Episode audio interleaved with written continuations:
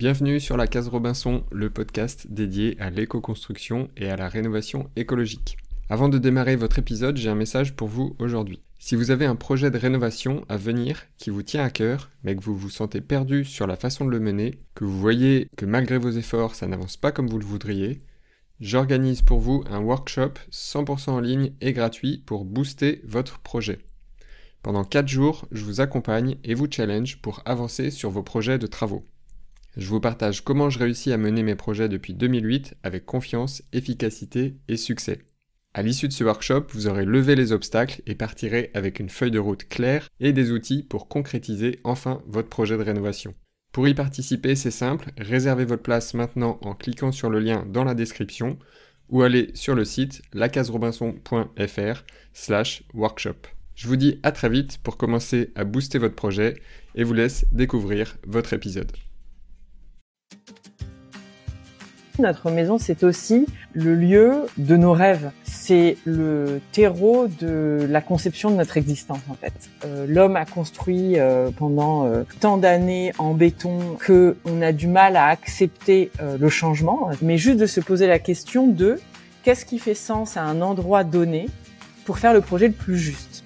Et ça, je pense qu'on s'est extrêmement éloigné de cette démarche en industrialisant euh, nos modes constructifs, en se disant qu'on allait pouvoir normaliser euh, la construction, qui est une aberration.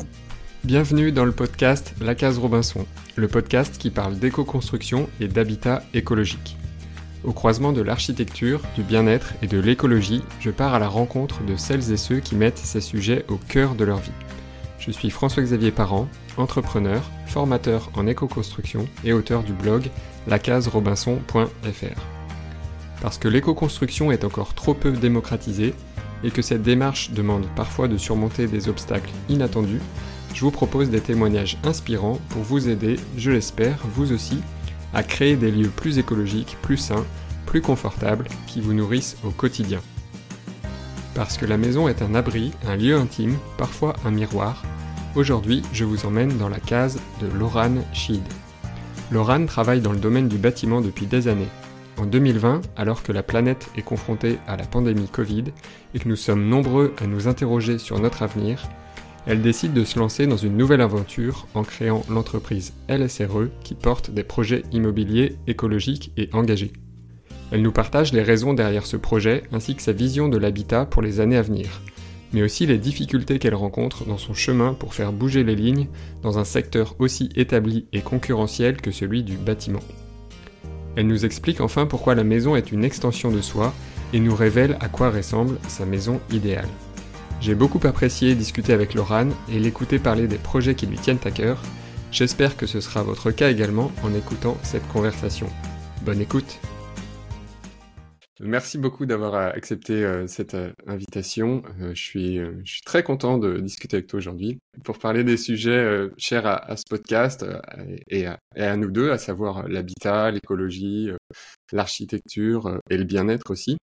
Et finalement, tout ce qui contribue à faire de l'habitat un élément central à la fois de, nos vies personnelles, évidemment, mais aussi de nos activités en l'occurrence. Et, euh, et c'est très chouette que tu sois là euh, pour, euh, pour ce podcast, car on va aborder tout ça avec un angle un peu inédit sur la case Robinson, puisque tu exerces un métier qui, tu me diras si c'est ma vision des choses, mais n'est pas nécessairement tout en haut de l'affiche lorsqu'on parle d'écologie et d'habitat écologique. En tout cas, c'est pas le premier auquel on pense quand on, on, pense à ces sujets. Donc, mmh on va en parler. Et, euh, et pour commencer, est-ce que tu pourrais simplement bah, te présenter et nous dire du, du, coup ce que tu fais aujourd'hui? Oui, donc euh, moi, je, du coup, je m'appelle Laurent Chid et je suis la fondatrice d'LSRE, qui est une société de promotion immobilière écologique et engagée. Donc effectivement, comme tu le dis, c'est assez particulier. La promotion immobilière, euh, elle est très consommatrice euh, de, de, CO2. Euh, c'est une industrie euh, qui a du mal à faire sa mutation. Euh, alors évidemment, on en entend de plus en plus parler hein, des changements qui sont en train de s'opérer dans l'immobilier, mais ils sont extrêmement lents. Donc on fait partie des seuls promoteurs immobiliers totalement engagés sur ces problématiques, avec un axe prioritaire qui est la réhabilitation. Ça fait sens, c'est aligné avec nos valeurs. on considère qu'il faut s'attacher à, à, réhabiliter le bâti plutôt qu'à construire sur des terrains neufs. et à faire usage de matériaux qui sont biosourcés, géosourcés, naturels. Excellent. Bah, on va on va développer tout ça. Euh, est-ce que avant de, de rentrer plus dans, dans, le détail justement sur ton activité et puis comment tu comment tu la vis, comment tu la mènes aujourd'hui, euh, euh, qu'est-ce qui t'a poussé à, à, t'engager dans cette voie? Quelles sont les, expériences passées qui t'ont nourri pour justement à un moment faire cette mutation et t'orienter vers, ce choix de la promotion immobilière éco-responsable? Alors en fait, moi, j'ai travaillé euh, euh, assez longtemps dans une foncière qui était très attachée à l'architecture et au beau. Euh, et qu'il faisait de façon avec beaucoup d'excellence. Mais il y a eu le Covid et pendant ce Covid, comme beaucoup de personnes, je me suis posé des questions sur le sens que je donnais à mon action et j'ai eu envie d'être davantage alignée avec mes convictions, qui étaient de faire un immobilier plus écologique, plus engagé. Euh, donc, euh, euh, selon la maxime, soit toi-même le changement que tu as envie de voir advenir. Euh, j'ai décidé de créer ma société promotion immobilière euh, pour m'aligner avec mes convictions et mes valeurs, et donc de faire une architecture qui soit à la fois belle, parce que ça, je pense que c'est une question de, de respect, hein, laisser une trace élégante quand on fait du bâti, euh, mais euh, en plus de ça, et c'est certainement pas incompatible, euh, de faire une architecture qui soit écologique et donc respectueuse de la terre et du vivant. Et, et selon toi, pourquoi aujourd'hui, parce que quand on, on s'intéresse aux habitats écologiques, souvent les, les, projets les plus vertueux qui ressortent, c'est plutôt des initiatives soit de particuliers, soit de petits collectifs engagés sur de l'autoconstruction mmh. ou des habitats participatifs, des choses comme ça. Pourquoi aujourd'hui euh, le secteur dans lequel tu travailles, donc la, promotion immobilière, elle a, elle a tant de mal à faire cette, euh, cette mutation vers des projets plus durables? Est-ce que c'est une question de, de, de savoir-faire, de compétences. Est-ce que c'est simplement une question de, de prix et puis de, de rentabilité financière? Où est-ce que tu vois les points de, les points de friction et aussi les points d'espoir? Ceux que tu, ceux que tu nourris, ceux qui te, ceux qui te nourrissent pour euh, bah, amorcer ce, changement et puis faire de, ces petits pas euh, une boule de neige qui entraînera un petit peu tout le monde derrière toi. Alors effectivement, comme tu le dis, quand on parle euh, d'habitat écologique, on a tendance à imaginer des tout petits projets, euh, souvent des projets de particuliers, ou bien euh, des co-constructions, voilà, des hameaux faits de façon participative, etc. et on a du mal à imaginer que ça puisse être fait à une échelle plus importante. Et pourtant, c'est bien que c'est c'est l'échelle qui va pouvoir faire un basculement dans la, la crise climatique qu'on connaît et et on peut pas réussir ce, ce combat entre guillemets sans justement que les acteurs de, de l'habitat collectif, des logements collectifs ou, des autres types de bâtiments soient vraiment impliqués. Exactement. Et parce qu'on imagine toujours que c'est des petits projets, euh, on a euh, euh, ce biais cognitif en fait euh, d'imaginer euh, que ça n'est pas possible à une grande échelle, euh, ce qui est totalement faux. on peut faire de l'écologie aujourd'hui dans le bâti à des échelles quelles qu'elles soient. voilà, donc il n'y a pas de limite euh, aujourd'hui. Alors il y a des limites sur les modes constructifs, c'est-à-dire que typiquement, euh, si on se dit qu'on va faire euh, euh, du modulaire, par exemple, on va pas pouvoir forcément monter très haut. et puis il y a des contraintes liées à l'environnement local, au choix des matériaux locaux, etc. Mais il y a aucune limite liée à la taille du projet. Donc ça, c'est c'est effectivement très important.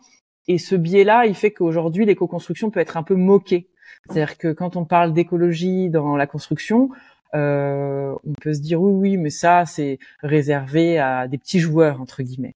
Euh, voilà, ce qui n'est absolument pas le cas. Aujourd'hui, pourquoi euh, l'industrie a du mal à opérer ce changement? Donc il y a ces biais cognitifs qui sont liés au fait que l'homme a construit pendant tant d'années en béton et d'une certaine façon que on a du mal à accepter le changement. C'est c'est c'est un biais cognitif de l'être humain qui mmh. est souvent euh, très réfractaire au changement, même si euh, euh, ce qui est ce qui c'est ce qui est antinomique puisque l'homme a, cette capacité à s'adapter au changement. donc il est d'abord réfractaire, mais en même temps c'est sa plus grande capacité, c'est cette résilience et cette capacité à s'adapter. C'est ce qui le pousse aussi à être à être skillé, quoi, être un être vivant, à toujours vouloir évoluer, progresser, etc. Exactement. Et, et en fait, on est dans cette période qui est difficile, qui est que euh, il faut pousser l'être humain à opérer ce changement, même si c'est un peu douloureux, en fait. Euh, et ça, c'est quelque chose qui est très important, parce qu'au-delà des contraintes qui peuvent être budgétaires, etc., dont on va parler après, euh, il y a, il y a ce, ce, ces, ces biais qui sont des biais implicites euh, qu'on appelle biais implicite en neurosciences. Et ça, c'est très important de, de, de, de le qualifier, euh, parce que ça fait que la démarche n'est pas naturelle, elle doit être un peu forcée. Donc aujourd'hui, elle est forcée par la réglementation, elle est forcée par euh, euh, les, les, contraintes qui peuvent être des, de, de, taxation, comme on le voit avec la taxonomie européenne, qui mmh pousse euh, l'être humain euh, à rentrer dans la contrainte de force. Euh, voilà. Donc il y a euh, deux catégories de personnes. Il y a ceux qui sont engagés et qui ont intégré l'engagement et qui ont envie euh, d'y participer. Et avec ces personnes-là, c'est facile euh, d'être dans le changement. Et puis il y a celles qui n'ont pas encore intégré euh, ce changement parce que c'est douloureux. Et donc dans ce cas, il y a la réglementation qui les contraint. Une fois qu'on s'est dit ça, aujourd'hui, ce qui peut être des freins euh, au changement, euh, évidemment, euh, c'est la structure des organisations en interne. donc voilà, on est sur des organisations qui sont qui n'ont pas énormément évolué depuis et qui en réalité vont devoir intégrer de nouvelles personnalités engagées en leur sein pour pouvoir faire évoluer les sujets. et puis il y a les sujets de freins financiers. Euh, les freins financiers, euh, euh, on peut tout à fait les lever très facilement, mais il faut s'en donner les moyens, c'est-à-dire se dire comment je vais faire pour y parvenir. moi, je prends souvent cet exemple de dire euh, l'être humain, il est capable de construire des stades climatisés dans le désert euh, pour accueillir des coupes du monde, etc. Donc, il est capable de trouver les moyens de faire, euh, ou il est capable de s'imaginer penser la vie sur Mars. D'accord? Il y a plein de grands cabinets d'archi, Norman Foster par exemple, qui imaginent aujourd'hui la vie sur Mars, de l'habitat sur Mars, d'accord? Donc ça veut dire que en fait les freins on peut les lever quand on est motivé, quand on a envie. Euh, euh, L'esprit humain il a il a quasiment pas de limite dans sa capacité à imaginer euh, des potentialités. Euh, donc, et à trouver les financements. Euh, et à trouver les et à trouver les financements quand c'est une priorité. Voilà. Donc aujourd'hui, ce que je dis, c'est que il va falloir trouver euh, des motivations et que ce soit désirable. D'accord? Parce que ça, en mmh fait, euh, pour certaines personnes, c'est il y a une forme de désirabilité d'imaginer un futur sur Mars, par exemple. Comment on rend euh, le changement de l'industrie désirable. Euh, la première chose, euh, c'est euh, d'accepter que euh, ce soit à des coûts qui soient quasi similaires à ceux de la construction traditionnelle. C'est-à-dire qu'on lève ce, ce frein-là de dire non, non, c'est pas possible parce que ça va nous coûter beaucoup plus cher. Mmh aujourd'hui, on se rend compte qu'il y a plein de solutions. Euh, toi, tu le sais, il y a plein de solutions qui existent. Euh, Peut-être que toi, tu travailles à des échelles qui sont plus petites, mais tu sais très bien que ces échelles, elles peuvent être, elles peuvent être. C'est les mêmes euh, contraintes. C'est les, les, mêmes choses. À des échelles différentes. Exactement, à des échelles différentes, euh, et qu'il y a, il y a pléthore d'outils. Euh, et que euh, il faut s'accompagner d'experts qui connaissent les solutions pour pouvoir les mettre en œuvre. D'accord? Mmh Donc, euh, si tu vas dans une industrie euh, d'agroalimentaire, par exemple, euh, qui sait faire très bien son métier en l'état et que tu leur dis tout d'un coup, il faut se mettre à faire du bio, t'as pas forcément les gens qui savent faire. Donc, c'est la même chose. Il faut intégrer en interne dans les entreprises euh, de l'ingénierie. D'accord? Alors, ce, ce fil de l'ingénierie, je le tire aussi sur le fil de l'ingénierie financière. C'est-à-dire que si tu travailles sur l'ingénierie financière euh, euh, pour travailler les coûts de construction avec des gens qui n'ont jamais fait d'éco-construction, tu vas être confronté à des gens qui vont te dire c'est pas possible, on sait pas faire, c'est trop mmh difficile. Voilà. Euh, donc, euh, il faut intégrer des gens en interne euh, qui sont capables de t'apporter des solutions et intégrer aussi des gens euh, avec un état d'esprit positif. Ça, c'est extrêmement important euh, parce que même moi, au sein de mon entreprise, j'ai parfois fait l'erreur d'intégrer des experts dans l'éco-construction, mais qui pouvaient avoir ce biais d'être un peu négatif euh, et en fait, ça fonctionne pas. Et c'est là que tu te rends compte qu'à compétence égale, ça ne marche pas euh, si tu n'as pas des personnalités qui sont des personnalités positives. Et c'est c'est pas un petit sujet ce que je suis en train de dire, c'est vraiment majeur pour que ça fonctionne. Euh, il faut des gens qui essaient de trouver les solutions pour que ça fonctionne euh, et qui aient cette volonté chevillée au corps. Euh, voilà, parce qu'évidemment, on est dans une période de transition et donc ça n'est pas facile.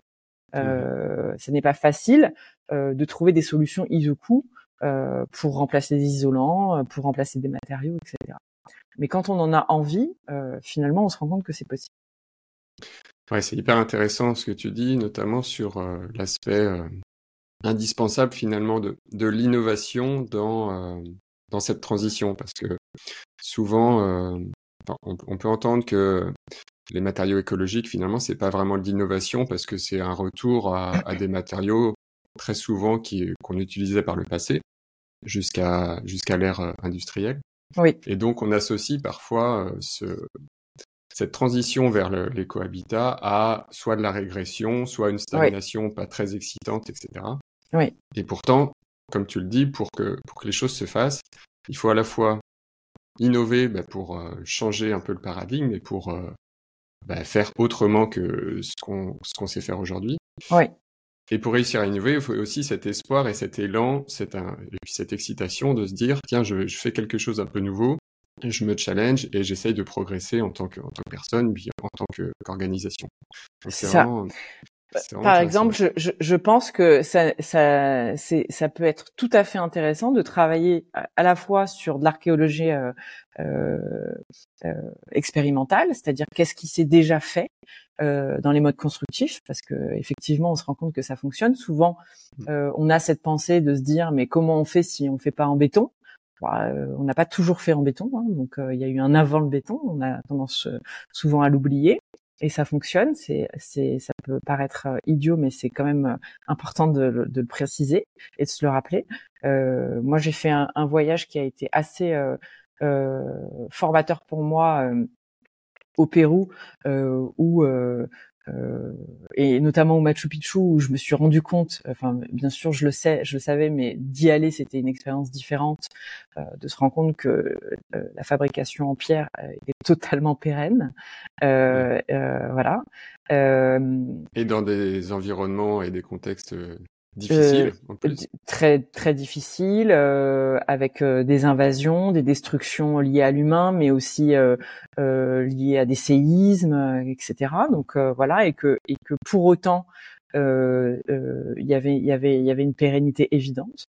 Euh, et en même temps, euh, donc, je trouve que c'est tout à fait intéressant donc de travailler euh, cette archéologie expérimentale et en parallèle de pouvoir travailler, par exemple, même si ça peut être un peu choquant de nos jours parce que ça reste toujours un peu tabou, avec de l'intelligence artificielle, par exemple, et que et que et que et que tout fonctionne ensemble. il faut prendre le mieux de ce que l'on a à disposition aujourd'hui. Euh, le digital, euh, les modes constructifs euh, qui sont qui sont qui sont pérennes, mais juste de se poser la question de qu'est-ce qui fait sens à un endroit donné pour faire le projet le plus juste. Et ça, je pense qu'on s'est extrêmement éloigné de cette démarche en industrialisant euh, nos modes constructifs, euh, en se disant qu'on allait pouvoir euh, normaliser la construction, ce qui est une aberration. Euh, total. Euh, à mon sens, il y a euh, un projet par territoire, par site, en fonction du contexte, des matériaux qui sont disponibles, des entreprises qui sont en capacité de produire, des besoins de la population locale, et qu'il faut juste trouver le projet le plus adapté à, un endroit donné. Voilà. et que pour pour ce faire, il faut utiliser tous les outils qu'on a en notre possession, notre intelligence, mais aussi l'intelligence artificielle, etc. Ouais, et pour ça, c'est clair que s'inspirer, enfin on le voit jusqu'à l'avènement de, de l'ère industrielle et du béton, chaque région avait ses spécificités dans les modes constructifs, dans les matériaux, qui étaient des matériaux disponibles localement, et, du coup c'était différent en fonction des régions. Oui. Et on, on, s'en inspire encore aujourd'hui dans, ce qu'on appelle l'architecture vernaculaire, dans le bioclimatisme, pour, pour comprendre un petit peu pourquoi ben, dans le sud-ouest il faut des toits avec des fortes pentes pour, par exemple, se protéger aussi de, de, de, de la pluviométrie qui est, qui est importante. Pourquoi, dans le, en Provence, les ouvertures elles sont historiquement assez petites pour se protéger de la chaleur, etc. Il y a plein, de, il y a plein de phénomènes comme ça dont on peut s'inspirer. Et, euh, et, je voulais revenir aussi sur, euh, tu parlais tout à l'heure de l'importance de d'avoir des gens compétents, formés, euh, qui, qui cherchent à innover. une partie aussi de, de ton activité, c'est d'être un, centre de formation. En fait, tu, accompagnes les professionnels pour justement les aider à prendre ce virage vers l'éco-construction. c'est c'était important pour toi de, justement de pouvoir associer à la fois euh, euh, la, la, capacité à faire des projets et puis en parallèle euh, accompagner, former pour diffuser finalement euh, bah, cette connaissance autour et faire faire plus gros que ce que tu peux faire à l'échelle simplement de ton entreprise. Exactement. Nous, ce qu'on a voulu faire, c'est créer un vrai écosystème qui cochait les cases de ce qui manquait. Donc, le sujet, c'était pas uniquement de faire de la promotion immobilière, c'était aussi de faire de l'assistance à maîtrise d'ouvrage pour accompagner euh, des entreprises qui n'étaient pas en capacité de faire euh, de l'éco-construction, de les accompagner. Donc, des assistants à maîtrise d'ouvrage, il y en a plein, mais spécialisés dans, dans l'éco-construction, il y en a quasiment pas et puis de devenir centre de formation euh, parce qu'on peut pas euh, tenir la main euh, tout le temps des entreprises. Ça permettait aussi de leur transmettre notre savoir, notre capacité à faire. Ça commence par accompagner sur la transition écologique dans le monde de l'immobilier. quel est l'impact aujourd'hui Donc la prise de conscience de l'impact de notre activité sur l'environnement. et quelles sont les solutions et les outils à mettre en place à travers la connaissance d'outils pratiques euh, pour pouvoir euh, éco-construire, quelle que soit la taille des projets. Donc effectivement, ce qu'on a voulu, c'était vraiment euh, répondre aux besoins qui manquaient dans cette industrie et pas uniquement venir implanter des nouveaux projets. Ok. Et si on se replace un peu dans à la place d'un particulier ou, ou d'un acteur qui veut justement choisir un bien immobilier, alors à la fois sur l'aspect euh, le, bien en lui-même, comment, comment est-ce qu'on peut aborder euh, la sélection, et aussi dans le, le choix du promoteur ou, de, de l'entité qui, qui propose ce projet. Euh, quels seraient pour toi les conseils que tu donnerais à, cette personne au moment de, de sélectionner, on va dire, bah, les, les, acteurs qui vont l'accompagner dans, dans le choix de son, de son habitat, de son immobilier Alors, en fait, ça c'est absolument majeur parce que euh, moi, quand j'ai euh, créé mon entreprise, euh, j'avais euh, effectivement un gros réseau d'architectes, de bureaux d'études, etc., avec lesquels je travaillais précédemment. J'ai dû un peu remettre les choses à plat pour me créer un nouveau réseau d'acteurs qui étaient spécialisés dans l'éco-construction euh, euh, ça m'empêche pas de travailler avec des gens que je connaissais déjà, évidemment, euh, qui euh, ont pris ce virage. Euh, mais c'est extrêmement important de bien s'entourer parce que dans cette période où c'est difficile de tirer la charrue de la transition écologique, on peut pas lutter tout seul.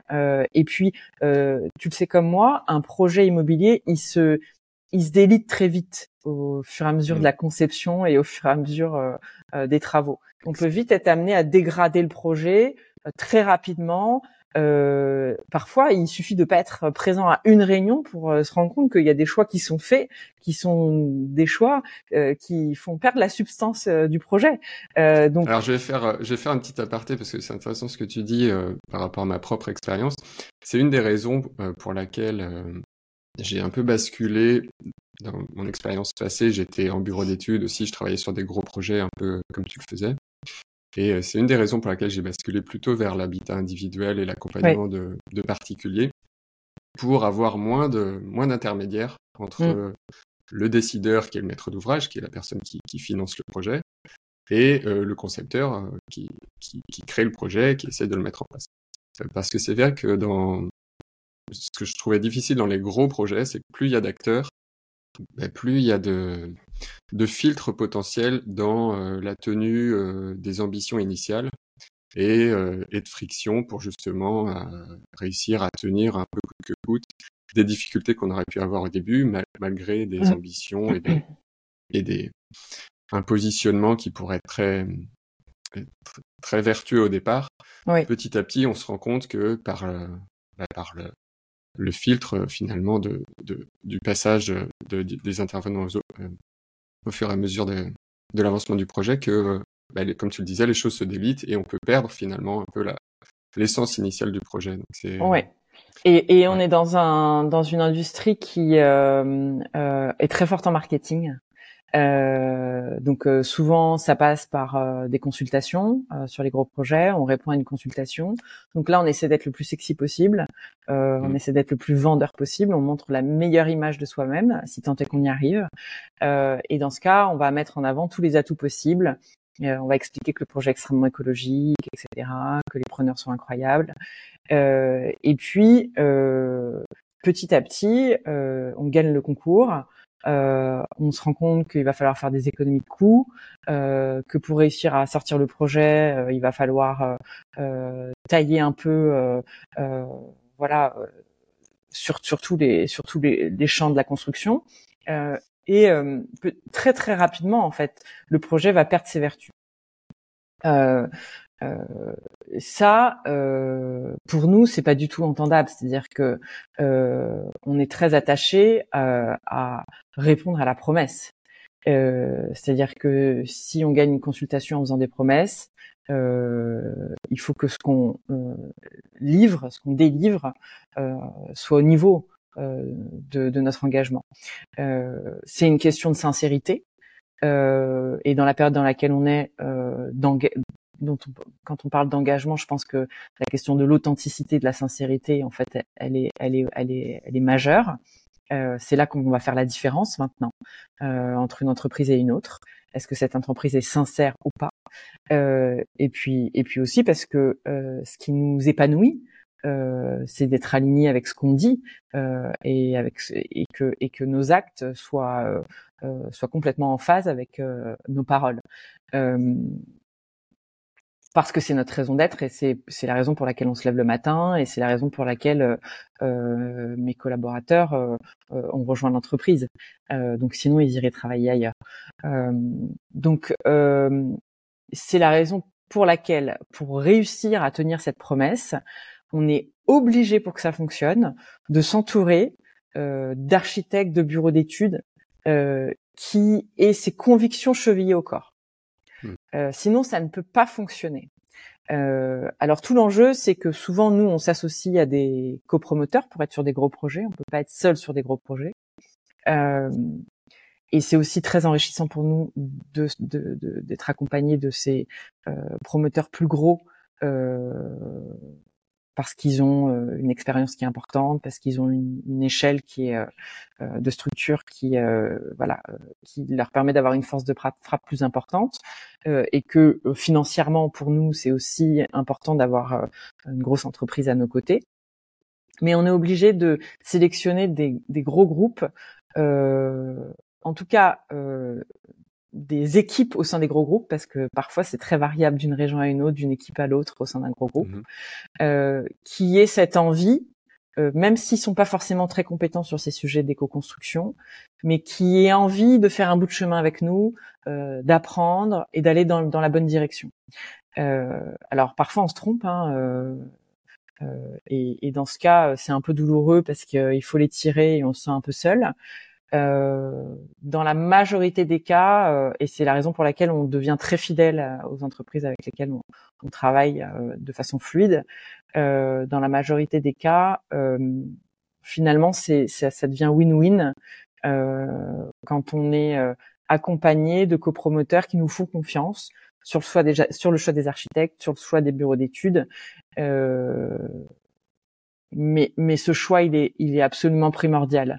Euh, ça, ça, ça, ça, peut pas fonctionner. Ça peut pas fonctionner aussi euh, parce que euh, il y a une petite pratique euh, dans, dans, la promotion qui veut que euh, on peut aussi déposer un permis de construire et puis finalement se dire on va faire un, un, second permis, un permis balai et puis on va un peu dégrader le projet parce qu'on se rend compte que on tient pas l'équilibre économique avec la façon dont on, euh, on avait euh, construit le projet initialement. Donc il y a aussi euh, cette façon de construire le projet qui doit être un peu différente, qui va être de commencer par par travailler les coûts et être honnête sur les coûts dès le début. Euh, et de pas faire euh, rétro-pédaler les architectes comme c'est souvent le cas en leur disant euh, on vous laisse concevoir le projet euh, et puis par la suite on va faire rentrer les bureaux d'études, on va chiffrer et on va se rendre compte que ça fonctionne pas. Donc on va les faire retravailler. Donc en fait il y a quelque chose de très déceptif pour tout le monde, euh, pour toute la maîtrise d'œuvre, qui qui a l'impression de devoir détricoter son projet pour rentrer dans le tableau Excel. Et ça, en fait, ce, mode, ce mode de fonctionnement-là, il peut pas, il peut plus continuer à fonctionner.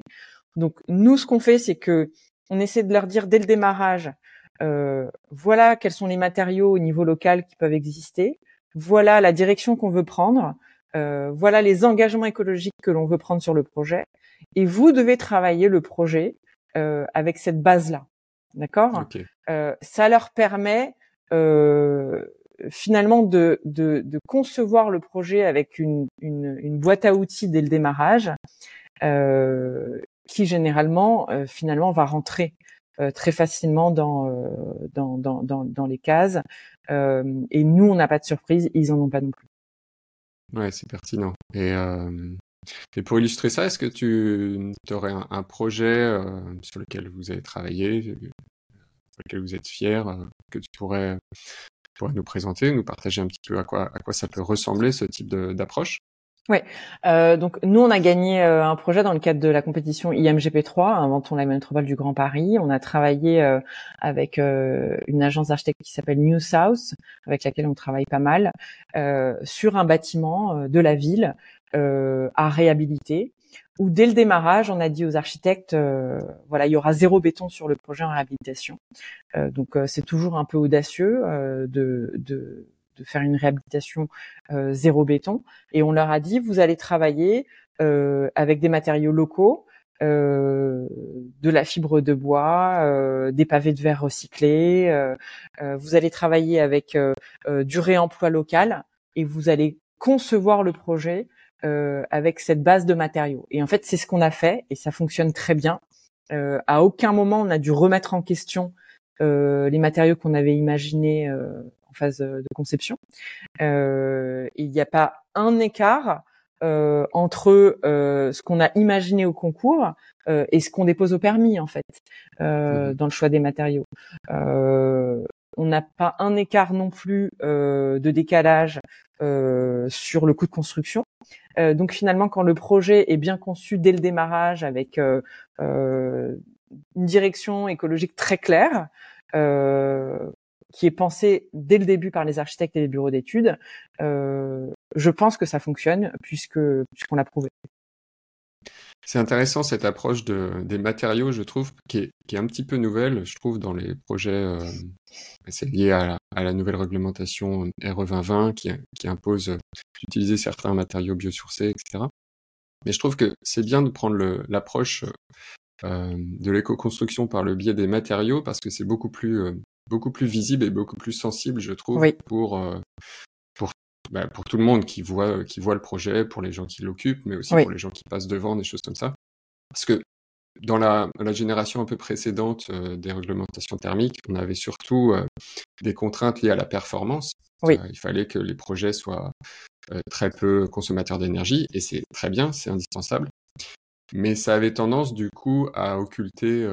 Enfin, c'était pas très visible. Quoi. Parce que même, même un particulier, il a du mal à dire quelle est le, sa consommation annuelle de gaz ou d'électricité chez lui. Et donc pour un projet plus gros, euh, c'est pareil, c'est performance énergétique. Il y avait finalement peut-être que le comptable de, de l'organisation qui voyait qu'il y avait euh, une mm. différence par rapport à un autre bâtiment. Donc je, je trouve ça bien de d'approcher l'aspect euh, éco-construction avec ce, ce biais des matériaux qui va qui va aider, je pense, à faire le, le chemin pour pour attirer et pour le rendre plus aimable.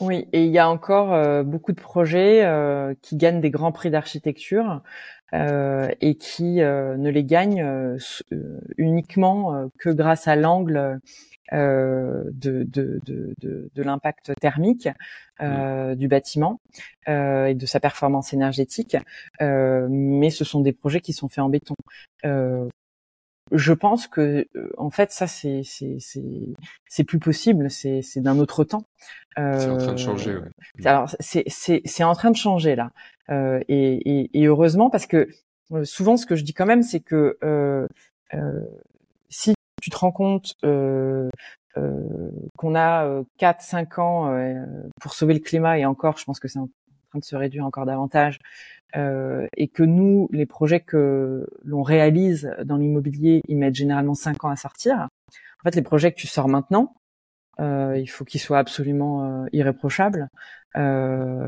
Donc, il y a cet enjeu qui n'est pas encore complètement intégré dans cette industrie d'exemplarité. Ça, c'est mmh. extrêmement important. Euh, ça veut ça veut pas dire que tout tout doit être parfait, mais qu'il doit y avoir une ambition d'exemplarité euh, et que ça, ça, ne peut pas suffire que de cocher une seule case. Après, sur le sujet de l'usage des matériaux, effectivement, euh, ça ça ça a beaucoup de vertus. Euh, la vertu d'être euh, euh, de créer un sentiment de fierté pour les collaborateurs qui travaillent dessus que ce soit chez Archie, que ce soit chez le maître d'ouvrage, dans les bureaux d'études, etc. Euh, mmh parce que quand tu travailles 4-5 ans sur un projet, euh, c'est important euh, et on en parle peu de ça, mais que le collaborateur ait de la fierté à travailler sur un projet. Euh, parce que c'est un pan de sa vie hein, quand tu travailles 4-5 mmh. ans sur un projet. Euh, et cet aspect-là, on en parle vraiment peu. C'est pour ça que j'insiste dessus. je pense que d'un point de vue bien-être du collaborateur, c'est extrêmement important. ensuite, il y a, il y a la fierté de l'élu. Euh, parce que effectivement c'est visible euh, les matériaux qu'on utilise. Donc la fierté euh, d'un point de vue marketing territorial, ce qui est très important, d'avoir un bâtiment dans la ville dont l'élu soit fier, dont les riverains soient fiers, dont les occupants que les occupants soient soient soient soient contents d'habiter et qui ait de la satisfaction à y être tant d'un point de vue euh, euh, euh, ressenti, bien-être que de fierté. voilà, donc donc c'est vrai que le choix des matériaux c'est quelque chose qui pour moi est absolument majeur. Et je voudrais revenir sur ce que tu as dit tout à l'heure sur le sujet de la particularité territoriale de l'usage des matériaux. on en parle peu, mais pour moi c'est un choix euh, majeur que de s'adapter au territoire et à l'histoire euh, des matériaux qui sont euh, utilisés sur sur le territoire, parce que on, on, participe à l'identité territoriale en choisissant les matériaux que l'on utilise sur un projet.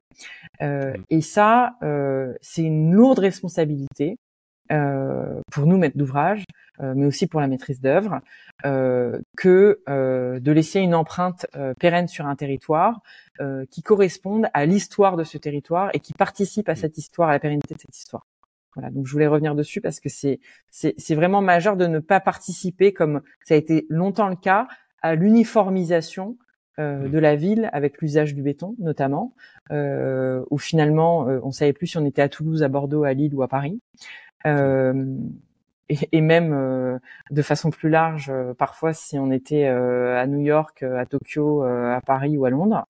Euh, avec des tours qui finalement se ressemblaient toutes partout. Mmh. Euh, et on a eu cette tendance, euh, en se disant qu'on allait utiliser du bois, au moment où ça devenait la mode, a recontribué à uniformiser la ville en utilisant du bois partout. Mm. finalement, et, et, à tapisser toutes les actes de France de bois, en se disant que c'était bien de faire du bois. ce qui est un non-sens absolu. Euh, quand il n'y a pas du bois dans une région, quand le bois finalement il vient de Chine, euh, qu'il était en France, qu'il est parti en Chine et qu'il est revenu, euh, et que, et que souvent pour les parquets notamment, choses comme ça. Exactement, et que c'est pas l'identité du territoire que de faire en bois, tout simplement en fait. Euh, Donc par exemple de faire euh, de la façade en bois dans Paris, je suis pas sûre que ça corresponde euh, à l'identité euh, parisienne. Voilà. Mmh euh, en structure, oui, ça existe depuis depuis depuis toujours, mais en façade, je trouve qu'il y a un côté un peu mode. alors après, ça peut correspondre à, à voilà à un, à un, pan de cette architecture contemporaine de la période dans laquelle on est. Euh, et que faut pas, euh, il faut pas non plus qu'on soit dans l'immobilisme d'un point de vue architectural, mais il faut pas qu'on tombe dans l'extrême de tapisser toutes les actes de, d'immeubles en bois parce que c'est parce que c'est la mode. Voilà. Ouais, et cet axe, euh, comme tu le dis, de, des matériaux locaux, ça permet aussi à chacun bah, de mieux s'identifier à, à, la ville dans laquelle il, il, il, vit et de mieux accepter bah, les nouveaux projets, les, les, les contraintes aussi, il faut le dire, des travaux. Souvent, dans une ville, euh, quand il y a des projets de réhabilitation, ça peut être contraignant pour les riverains, par exemple. Et euh, ça, ça, aide sans doute à, voilà, être plus fier de, son patrimoine, à rendre les choses plus aimables, ce dont on parlait tout à l'heure. C'est, chouette. Euh, avant de passer à, des sujets un peu plus, plus personnels sur ton rapport à l'habitat, etc., je voulais évoquer deux petites choses aussi en lien avec ton activité. C'est la première, c'est que j'ai vu que vous avez obtenu la certification euh, Bicorp. Oui. Euh, donc, je voulais éventuellement que tu, nous, nous, dises un petit peu pourquoi vous étiez engagé dans cette, dans cette démarche-là. Et la deuxième, c'était aussi que LSRE, ton, ton entreprise, soutient aussi d'autres habitats, à savoir les habitats sous-marins, à travers un mécénat auprès d'une fondation qui s'appelle Pure Océan.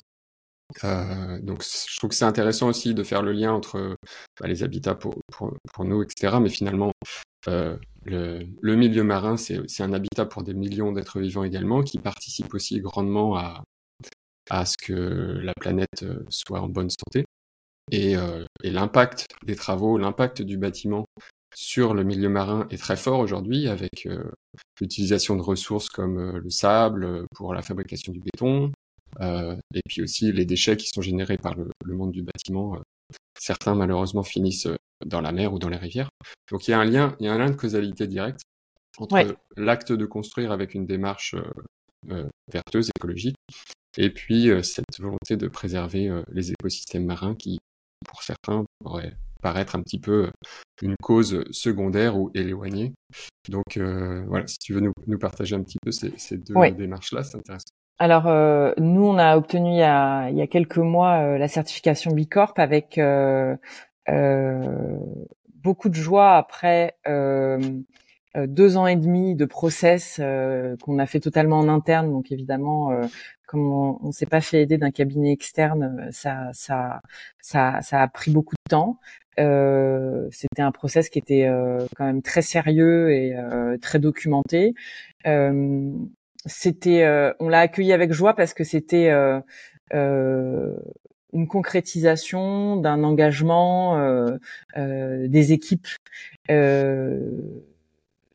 c'était important en interne de, pouvoir valoriser cet engagement qui est partagé par l'ensemble des collaborateurs.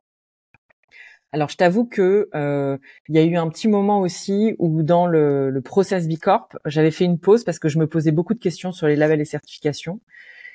J'étais euh, un peu dégoûtée par euh, l'accumulation de labellisation à outrance, parfois de façon non sincères par par des par des groupes euh, et aussi par des par des euh, par des par des labels comme comme comme peut l'être Bicorp et, et, et je me suis vraiment posé la question de quel sens ça avait pour nous en fait de le faire. je me suis rendu compte que il fallait pas rester isolé dans son coin, à, à, être engagé, mais qu'il fallait faire savoir ce qu'on fait. Euh, et que c'est important de pas juste être dans le savoir-faire, euh, mais de faire savoir. Et j'ai eu euh, ce défaut au début euh, de m'isoler un tout petit peu en me disant que euh, euh, je voulais pas euh, rentrer dans ces communications là. Et finalement, je, je, me suis rendu compte qu'il y avait trop de vertus à communiquer sur ce qu'on fait, euh, sur l'exemple que ça pouvait donner euh, à d'autres entreprises, euh, sur aussi l'espoir que ça pouvait donner à, à des à des à des personnes qui font de l'immobilier qui souvent m'écrivent en, qui m'écrivent en me disant alors moi je suis une toute petite structure je peux pas embaucher tout le monde mais euh, qu'elles, avaient envie de s'engager dans une structure comme la nôtre euh, parce qu'elles en avaient marre de faire euh, de l'immobilier de façon de façon traditionnelle et qu'elles avaient besoin de donner du sens à leur à leur action. Et que je trouvais que c'était important de montrer qu'il y avait une autre voie qui était possible. Et pour ça il faut communiquer. Donc souvent on me dit tu tu communiques beaucoup, mais en fait c'est majeur euh, de, de, montrer euh, qu'il y a une autre façon de faire. Euh, ça encourage, euh, ça ouvre des voies, euh, ça ouvre des possibles pour certaines personnes. Ça leur donne aussi des idées, parfois pour certaines de monter leur propre boîte, euh, d'opérer une transition personnelle, etc. Et donc c'est surtout pour ça que je l'ai fait. après, il se trouve que j'ai trouvé que c'était vraiment sérieux, Bicorp, que euh, euh, que c'était aussi un réseau d'acteurs engagés qui était très intéressant, que c'était mhm. très vivant. voilà, il y a, y, a, une vraie émulation de, de, toutes les personnes qui sont Bicorp, qui, qui, avec des rendez-vous réguliers, qui qui participent à nous enrichir les uns les autres. Donc je suis je suis je suis très satisfaite en fait qu'on ait fait cette démarche et je pense les collaborateurs très fiers. Je pense aussi que nos investisseurs euh, sont fiers de ça, euh, que euh, nos partenaires, nos partenaires bancaires, nos partenaires financiers, c'est une garantie supplémentaire de notre engagement. Et ça, c'est aussi important dans la période dans laquelle on est, de, donner les preuves de notre engagement. Et, pas uniquement d'avoir des belles paroles, de dire je fais ceci, cela, mais de montrer que factuellement, on a un engagement qui est rigoureux, qui est mesuré. Euh, et, je pense qu'on va rentrer dans cette période de preuve. Euh, on peut l'avoir comme une contrainte, mais je pense qu'il faut aussi voir la contrainte comme euh, une potentialité de pouvoir sans cesse s'améliorer et, aller dans une bonne direction et de et de euh, et de, de, de montrer qu'un qu'un chemin différent est possible. Ouais, Donc communiquer, c'est aussi, euh, comme tu l'évoquais, c'est aussi se challenger finalement, parce que et se remettre en question. Quand tu communiques, tu voilà, tu t'exposes euh, bah, aussi à la critique. Hein, c'est pas pour recevoir que des éloges, parce que on peut être exposé du coup à, à notre propre cohérence, à être remis en question sur sur nos actions et tout ça. Donc c'est c'est aussi de courageux de communiquer sur son activité, notamment sur des sujets un peu d'environnement où bah, on, on, nous attend aussi pas mal au tournant parce que on peut vite avoir des, bah, des critiques sur euh, bah, notre cohérence tout simplement parce que c'est très difficile aujourd'hui euh, quand on parle d'écologie d'être 100% vertueux. Le, simple fait d'exister, euh, on a un impact sur notre environnement. Donc il y a, y, a, forcément des des, il y a, y a des, impacts, compromis à faire. Ouais, ouais. Mais c'est une démarche à saluer en tout cas. Oui, euh, moi je, je ça, ça, ça a pu avoir des conséquences de prendre la parole. Euh, j'ai été euh, quasiment boycottée euh, d'un, salon, euh, voilà, où j'avais le sentiment que ce salon n'était pas forcément très très écologique.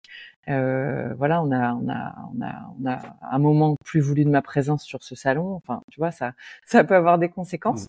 Mmh. en même temps, je, je, pense que c'est pas, ça doit pas être une raison pour euh, pour se museler et pour pas dire ce qu'on pense. Euh, parfois, on se trompe aussi euh, et on a le droit, c'est-à-dire qu'on peut avoir euh, une opinion à un moment et puis, puis cette opinion, elle, elle, peut, elle peut évoluer dans le temps. mais il faut garder ce droit de dire ce qu'on pense quand c'est le cas et de porter les valeurs de l'entreprise et les convictions de l'entreprise, même si ça dérange. c'est la chance qu'on a quand on a notre propre entreprise, c'est de pouvoir se positionner aussi sur des sujets et de prendre la parole. Euh, donc, euh, je pense qu'il faut en faire usage.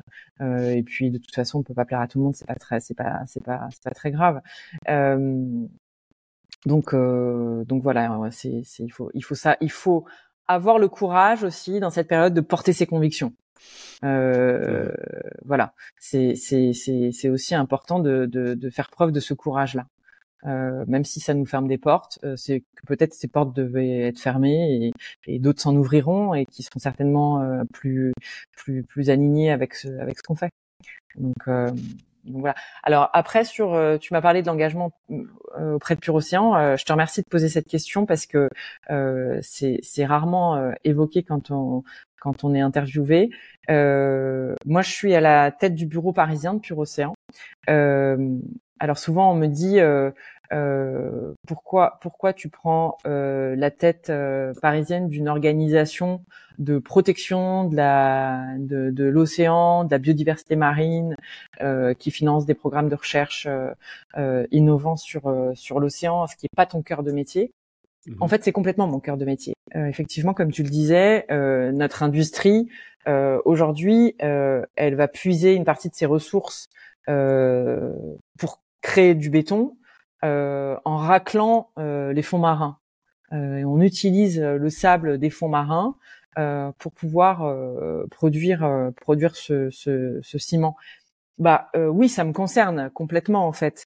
et puis il y a autre chose, il y a que à Paris, on peut se sentir un peu isolé de ces problématiques liées à la mer parce qu'on n'a pas un contact forcément direct.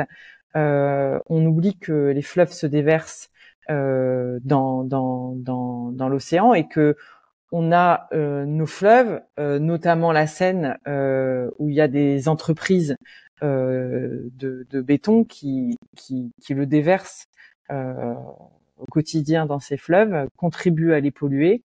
Tout ça se déverse allègrement dans le dans l'océan et, et, contribue à, à, à impacter durablement euh, la biodiversité des fleuves et la biodiversité euh, euh, de, de, de, nos mers et de nos océans, et que et que donc ça nous concerne absolument directement dans notre industrie par par par, par, par, cause à effet. Donc, donc nous, ce qu'on essaie de faire au niveau de Paris, c'est de surtout de faire prendre conscience euh, du fait que la cause de l'eau nous concerne quand on est à Paris. Euh, quelle que soit notre industrie, euh, nous avons un impact euh, sur l'eau d'une façon ou d'une autre. Mmh. Euh, et que euh, la prise de conscience, il faut qu'elle soit beaucoup plus immédiate.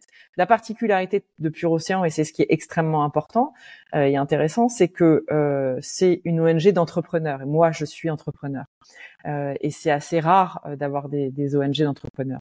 Donc, ce sont des entrepreneurs euh, qui finance euh, des euh, des projets extrêmement concrets. Donc on sait où va l'argent. Des, des, projets de, de recherche qui mesurent l'impact environnemental sur des espèces, euh, sur euh, euh, les oiseaux marins, sur des espèces marines, qui quantifient la pollution dans l'océan, qui mesurent par exemple la capacité d'absorption du plastique de certaines éponges de mer et, qui donc, de façon très pratique et très pragmatique, financent des solutions de, de, protection euh, de l'océan et de la biodiversité marine. Donc je suis très attachée à cet engagement. Pour aborder euh, bah, la dernière partie du, podcast, j'aime bien parler euh, de choses un petit peu plus euh, personnelles, plus sur ton, rapport avec, avec l'habitat, avec peut-être ta maison idéale ou les lieux qui, qui t'inspirent. J'ai vu quelque part que tu avais tu as dit la phrase suivante, la maison est une extension de soi, elle est à la fois miroir de notre âme et terreau de nos rêves. Euh, déjà, c'est très beau. Et puis, euh, Moi, je cite, je cite souvent l'expression qui dit que notre maison est notre troisième peau et que voilà, il faut, en prendre soin pour, ces raisons-là. Est-ce que tu, est-ce que tu veux développer ce qui, ce, qui, évoque pour toi la, citation que je viens d'exprimer? Oui, alors euh, en fait cette citation, elle est, euh, elle est très importante. Elle est issue d'une euh, d'une conférence que j'ai faite avec une psychologue clinicienne qui s'appelle Donatella Caprioglio, avec laquelle je travaille beaucoup, qui est spécialisée dans l'habitat. et qui est aussi spécialisée dans la psychologie de l'enfant. et c'est très important parce qu'elle fait ce lien euh, entre euh, l'enfance euh, et la façon dont on vit notre habitat. Euh, la façon dont on investit les, les espaces étant très lié à, à, à, notre vécu à la fois inutérin et au cours de notre de notre petite enfance. et au travers de discussions avec Donatella, je me suis rendu compte que la maison avait euh, en ça de particulier, euh, euh, quel était le lieu où on s'enracine. Et donc ça, ça, en fait un lieu qui crée notre sécurité. euh, et qui, euh, de ce fait, euh, en tant que maître d'ouvrage, on a cette responsabilité de créer un habitat qui soit suffisamment sécurisant et chaleureux pour que chacun puisse s'épanouir et prendre racine dans cette dans cet habitat. Mmh et l'habitat, c'est aussi notre maison, c'est aussi le lieu euh, de, de nos rêves.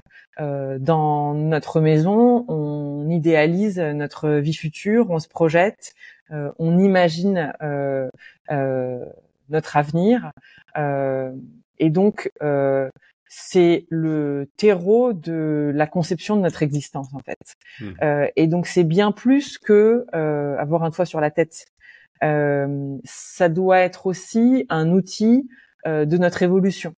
Euh, et en ça, euh, la dimension, elle prend une dimension beaucoup plus symbolique euh, et donc beaucoup plus beaucoup plus importante que, que, ce qu'on lui donne habituellement. Et ça nous donne à nous maîtres d'ouvrage une responsabilité encore plus importante de se dire que nous avons euh, cette lourde responsabilité de créer des lieux où les individus puissent euh, euh, trouver les moyens de s'épanouir, de devenir les personnes qu'elles peuvent être, en tout cas de créer les conditions favorables à cet épanouissement. Et totalement. Et à ce sujet, tu, animes également toi-même un, podcast qui s'appelle Yodi. Oui. je mettrai d'ailleurs le lien dans les notes de l'épisode. Euh, je vous invite à, aller découvrir. Euh, euh, dans ce podcast, tu, demandes à tes invités quels sont les, lieux qui, les ont marqués et pourquoi. quels sont les lieux qui t'ont marqué toi et qui t'inspirent particulièrement aujourd'hui?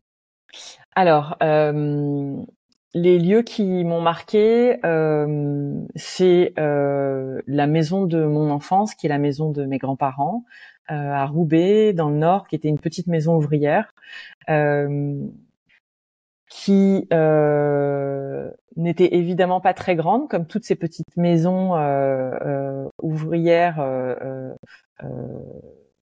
d'architecture minière en briques du nord de la France, mais où il y avait une atmosphère extrêmement chaleureuse euh, et où moi, à mon échelle d'enfant, je me sentais euh, très en sécurité. Euh, donc euh, ça, c'est quelque chose qui a toujours été très important et que j'ai toujours recherché par la suite. Je pense c'était cette échelle euh, assez assez réconfortante où je me suis toujours senti bien dans des dans des pièces qui n'étaient pas forcément de grande taille. Euh, donc ça a eu un impact euh, sur euh, sur moi. J'ai toujours apprécié d'être de vivre sous les toits, par exemple. ça ça me ça me ça me rappelait ma chambre à l'étage quand j'étais petite et ce sentiment comme ça de de, de, de protection. Mmh. Donc euh, cette maison-là euh, a eu un gros impact et dans toutes ces petites maisons ouvrières du nord de la France, malgré la petite taille des maisons, il y a toujours à l'arrière et non pas à l'avant des maisons comme c'est comme ça peut être le cas, il y a toujours à l'arrière un petit jardin. et, et, et je pense que euh, ça, c'est un modèle qui est extrêmement important parce que ça crée euh, cet espace euh, vert absolument indispensable au bien-être qu'on pourrait dupliquer à tout niveau de projet et que souvent on, on s'est on s'est abstenu pour des raisons de coût. Euh, pour des raisons euh, voilà de mode. Euh, on, on, a sorti ces petits espaces paysagers, végétalisés de mhm. la maison. et ce sont des modèles aussi qu'on retrouve beaucoup dans des quartiers en Angleterre, avec des, jardins de petite taille accolés à chaque maison. Donc ça, ça m'a, cette maison-là m'a énormément marqué et a été très fondatrice. Euh, voilà, je pense que je pense que c'est euh, l'exemple le plus important. Et, euh, et aujourd'hui, si tu devais définir euh, à quoi ressemblerait ta, ta maison euh, idéale, sur les matériaux, sur peut-être sur l'emplacement, enfin sur le, le, contexte qui pourrait le, l'encadrer, ça ressemblerait à quoi? Alors, euh, j'ai de la chance d'avoir euh, la maison que je trouve idéale euh, dans le sud de la France, qui est une maison en architecture vernaculaire au bord de la mer, avec un, une, une, vue sur la mer et un accès, un accès quasiment direct à l'eau. Euh, qui est une toute petite maison, mais qui euh, donc qui, qui, qui n'a pas un, qui n'a pas un, un, immense jardin, un immense terrain, mais finalement où je retrouve cette échelle que j'avais euh, mmh dans mon enfance euh, avec ce avec ce petit jardin euh, et qui a cette euh, euh, cette incroyable architecture qui s'immerge complètement dans la nature. Euh, donc l'architecture euh, se fait oublier, la nature prend le dessus, et quand on est dans la maison, euh, ce qu'on voit, c'est surtout la beauté des arbres, euh, c'est surtout le paysage, et l'architecture se fait extrêmement discrète. cette maison, elle a la particularité aussi d'être dans une dans une forme de, de, petite résidence, de petit village, de, de, comme une, un petit village de pêcheurs, euh, où on est très accolé aux, petites maisons des voisins, comme ce que j'avais euh, dans mon enfance euh, à Roubaix. et j'adore cette proximité avec mes voisins parce que on s'appelle pour l'apéro, on se rend des services, on se retrouve pour aller se baigner, et que j'avais, j'ai jamais imaginé une grande maison isolée avec un immense terrain où je serais seule. Euh, et où finalement j'aurais eu peut-être un peu peur de la solitude. Et donc euh, en fait, euh, du coup, cette maison est absolument parfaite par rapport à, à mes besoins. Donc aujourd'hui, je crois que j'ai j'ai j'ai la maison dont, dont, dont, dont j'ai rêvé. Excellent. Euh, ben on arrive à la fin de, de ce podcast. Euh, J'ai l'habitude de, de, poser deux, deux dernières questions oui. à mes invités. Euh, la première, c'est est-ce qu'il y a un livre ou des livres que tu voudrais partager euh, aux personnes qui nous écoutent? Ça peut être sur des sujets qu'on a évoqués ou ça peut être totalement autre chose. Euh, alors, euh, il y a il y a un livre dont j'oublie l'auteur, mais qui s'appelle Le Tour de France des maisons écologiques que tu dois connaître mmh. certainement, que vous pouvez retrouver assez facilement. Euh, et qui est assez intéressant. Alors c'est pas les échelles de projet que je fais moi, euh, mais euh, ça donne beaucoup de d'idées euh, et de, de clés euh, d'outils à mettre en œuvre pour concevoir une maison écologique. Euh, et donc ce livre, il est intéressant parce qu'il est facile d'accès, il est facile à lire, à comprendre. Euh, on peut y tirer des idées et je pense que du coup pour tout public euh, c'est euh, c'est intéressant de se le procurer. Donc le Tour de France des maisons écologiques parce qu'on a souvent l'impression qu'il y a, il y, a, peu de maisons de ce type et ce, et ce livre est assez dense et conséquent. Donc preuve en est que il y a beaucoup d'exemples qui existent intéressants. Et puis, euh, euh, je pense que euh, il y a cette citation que je peux euh, partager aussi, que j'aime bien. ouais, c'était ma deuxième question. Ouais, excuse-moi d'anticiper. de Sir David Attenborough. Alors, je sais pas si je prononce bien parce que son nom est anglais, donc évidemment, ça va pas du tout être bien prononcé. et qui est qui est une phrase que j'aime beaucoup, qui est si nous prenons soin de la nature, la nature prendra soin de nous. Euh, ça peut paraître un peu idéaliste, euh, mais j'y crois profondément. Euh, et je pense que la nature est généreuse par essence et que si on prend soin d'elle, à un moment donné, elle nous, elle nous le rend en fait. Faut pas forcément le faire pour attendre un rendu, mais nous qui sommes en tant qu'êtres humains partie faisons partie de la nature dans ce dans ce cycle euh, de la nature, la nature nous rend forcément à nous aussi êtres humains ce que nous lui donnons, ce que nous lui offrons. Donc il faut euh, euh, absolument avoir cette générosité qu'a le vivant par essence et que on peut parfois oublier d'avoir nous en tant qu'être humain. Excellent, excellent. Mais ça me fait penser. Hier, on m'a partagé un, mantra que j'ai trouvé sympa aussi, qui disait "Fais-moi confiance, je sais ce que je fais." Signé l'univers. Ça, euh, c'est magnifique, c'est parfait. Cette envie de, voilà, j'avais eu envie de m'y accrocher aussi en, ces temps qui sont parfois un peu difficiles pour euh, pour euh, pour la planète et le climat, etc. super, merci beaucoup. avant de se quitter, où est-ce qu'on peut orienter les personnes qui, qui veulent en savoir plus sur toi ou sur ton sur ton activité? Alors, on a notre site internet euh, www.lsre.space. On a un, compte Instagram aussi euh, qui est euh, euh du bas real estate où on poste nos actualités. Il y a mon compte LinkedIn aussi où vous trouverez parfois des, des, des, des, résumés de conférences, euh, des, euh, euh, des communications autour de nos projets. et puis il y a le podcast que l'on a qui s'appelle Lieu-dit, dont tu as fait mention, que vous pouvez trouver aussi sur toutes les plateformes Spotify, Deezer, Apple Music. Excellent, excellent. Bah, merci beaucoup, Laurent, pour ton partage. Bravo pour, bah, pour le projet que tu, tu mènes et les initiatives que, que tu soutiens. Euh, Merci François-Xavier. C'est courageux de s'engager dans, dans ces filières de, de, changement, même si ça peut être parfois, on peut nous critiquer pour les effets de mode, les choses comme ça, mais n'empêche qu'il y a beaucoup de choses à, à bouleverser pour réussir à faire des, des vraies choses dans ce, ces thématiques-là. Donc, euh, donc bravo. Et puis, euh, je te souhaite plein de, plein de beaux projets pour la suite. Merci à toi pour ta démarche et pour ton écoute bienveillante et ton accueil. Avec plaisir. Merci beaucoup d'avoir écouté cet épisode. Vous pouvez retrouver toutes les références mentionnées par mon invité dans les notes de l'épisode, ainsi que des compléments pour approfondir ces sujets dans la rubrique podcast sur le blog lacaserobinson.fr.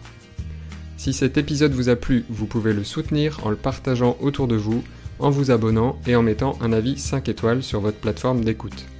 Ça me fera très plaisir et ça permettra au podcast d'être plus visible pour m'aider à accueillir de nouveaux invités.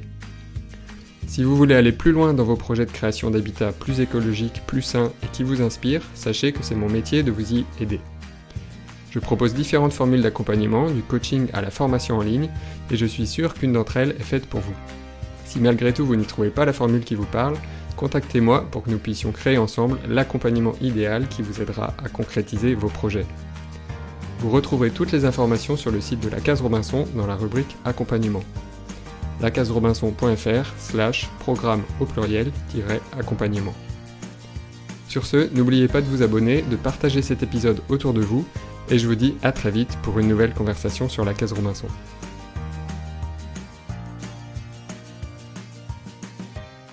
J'ai un message pour vous aujourd'hui. Si vous avez un projet de rénovation à venir qui vous tient à cœur, mais que vous vous sentez perdu sur la façon de le mener, que vous voyez que malgré vos efforts ça n'avance pas comme vous le voudriez, J'organise pour vous un workshop 100% en ligne et gratuit pour booster votre projet. Pendant 4 jours, je vous accompagne et vous challenge pour avancer sur vos projets de travaux. Je vous partage comment je réussis à mener mes projets depuis 2008 avec confiance, efficacité et succès. À l'issue de ce workshop, vous aurez levé les obstacles et partirez avec une feuille de route claire et des outils pour concrétiser enfin votre projet de rénovation. Pour y participer, c'est simple, réservez votre place maintenant en cliquant sur le lien dans la description ou allez sur le site lacaserobinson.fr slash workshop.